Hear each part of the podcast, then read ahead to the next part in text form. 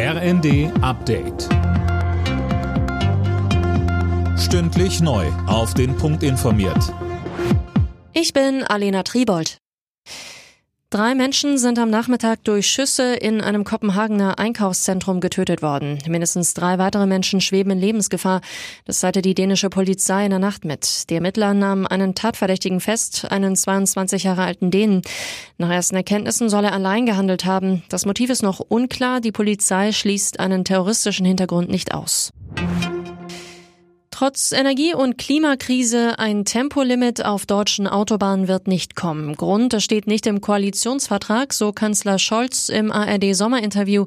Außerdem stellte er wegen der hohen Inflation weitere Entlastungen in Aussicht. Das nächste Jahr wird die größte Herausforderung. Für dieses Jahr sagen fast alle, die nachgerechnet haben, dass wir bei den unteren und mittleren Einkommen ungefähr 90 Prozent der Preissteigerung durch die vielen Maßnahmen, die wir ergriffen haben, aufgefangen haben. Aber da das ja weitergeht, werden wir uns auch weiter damit beschäftigen.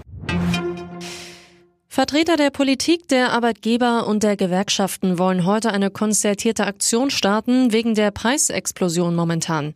Sie wollen Lösungen finden, wie die Belastungen aufgefangen werden können. Initiiert hat die Aktion Kanzler Scholz. Das Ganze ist längerfristig angelegt, sodass heute noch keine konkreten Ergebnisse zu erwarten sind. Immer wieder versuchen Betrüger mit Anrufen Geld zu erbeuten. Dafür geben sie sich teilweise auch als Polizisten aus. Ist die Telefonnummer erstmal in die falschen Hände geraten, können die Betroffenen nur noch wenig gegen die Anrufe tun. Die Nummer zu wechseln sollte man sich trotzdem gut überlegen, so Julia Rehberg von der Verbraucherzentrale Hamburg. Wenn ich ein Prepaid-Handy habe, dann ist das vielleicht nicht so schlimm, aber wenn mein Vertrag normalerweise vielleicht noch 18 Monate laufen würde, dann sind das ja auch Kosten, die damit verbunden sind, wenn ich dann mir einen neuen Vertrag zulege. Meistens ist es ja auch so, wenn man sich wenig auf diese Anrufe einlässt, dann ebbt das meistens auch nach einer Weile ab. Zwei deutsche Frauen stehen im Viertelfinale von Wimbledon. Tatjana Maria rang die Lettin Jelena Ostapenko mit 5 zu 7, 7 zu 5 und 7 zu 5 nieder. Und Jule Niemeyer schlug die Britin Heather Watson klar mit 6 zu 2 und 6 zu 4. Im Viertelfinale treffen Maria und Niemeyer dann aufeinander. Alle Nachrichten auf rnd.de